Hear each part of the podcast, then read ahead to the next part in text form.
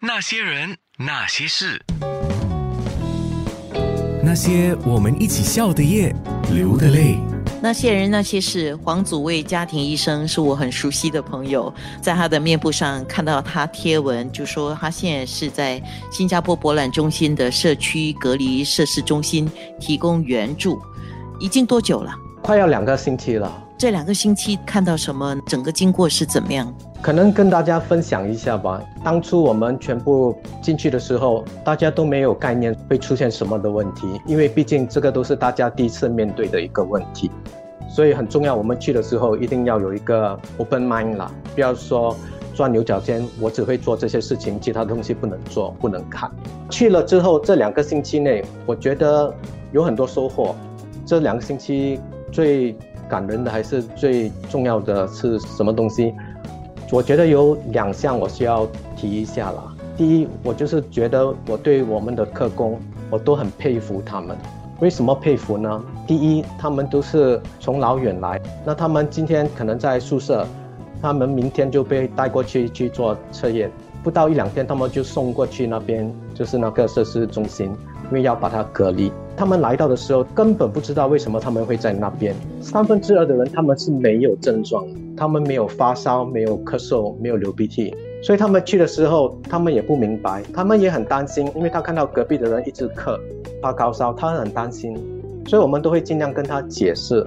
不过他们每个都是彬彬有礼的，他们都还是很笑容，还是很勇敢的面对，他们没有捣蛋啊、发脾气，所以我觉得真的是很佩服他们。客工他们年龄大概是几岁？我们开始接受的都是三十五岁以下。他们如果要过去那边，他们要符合三个条件：第一就是年龄不可以超过三十五；第二不可以发烧超过三天；第三就是说他们要稳定，不会呼吸道有问题啊，还是走路会觉得喘。他们就是算是比较稳定的，所以他们过去那边。那那些比较严重的，还是年纪比较大的，我们就给他在医院留医观察。也就是说，现在你所照顾的新加坡博览中心社区隔离中心，在那边的都是有症状跟确诊的吗？过去那边的客工一百八千全部已经测验过，就是已经确定他是有新冠状病毒的，不然的话他们不会过去那边。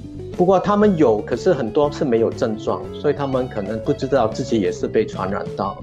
博览中心是很大的，在那边的隔离中心人大概有多少？差不多两三千吧。我们开始是从 Hall 三、四跟五已经开放第一跟第二的 Hall，每天会好几百个人进来。一个 Hall 也蛮大的，可是因为要有隔离嘛，要有距离，大概多少人啊？差不多七百多到九百多，看那个 Hall 本身有多大。开始他们还是有一个单床位的，不过就是可能空间不够。现在多数的都是每个房间都会有两个床在里面。那你们照顾起来就更加的棘手了。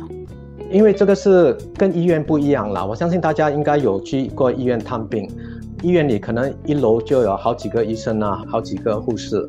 那在那边可能举个例子，如果是说在晚上值班的话。我们可能差不多十二到十四个医生，那你可以想象，我们照顾的病人有好几千，当然是他们比较稳定，所以我们会比较放心。不过，当然我们还是要每次观察他们，看他们的状况怎么样。你自己都不能够打瞌睡。以我的经历，第一就是在值班的时候，因为我们情绪会比较紧绷嘛，我们也是很担心他们。有时候我们还是会 take a break 啦，休息。不过就是说，真的要躺下来睡觉，这个是不大可能的。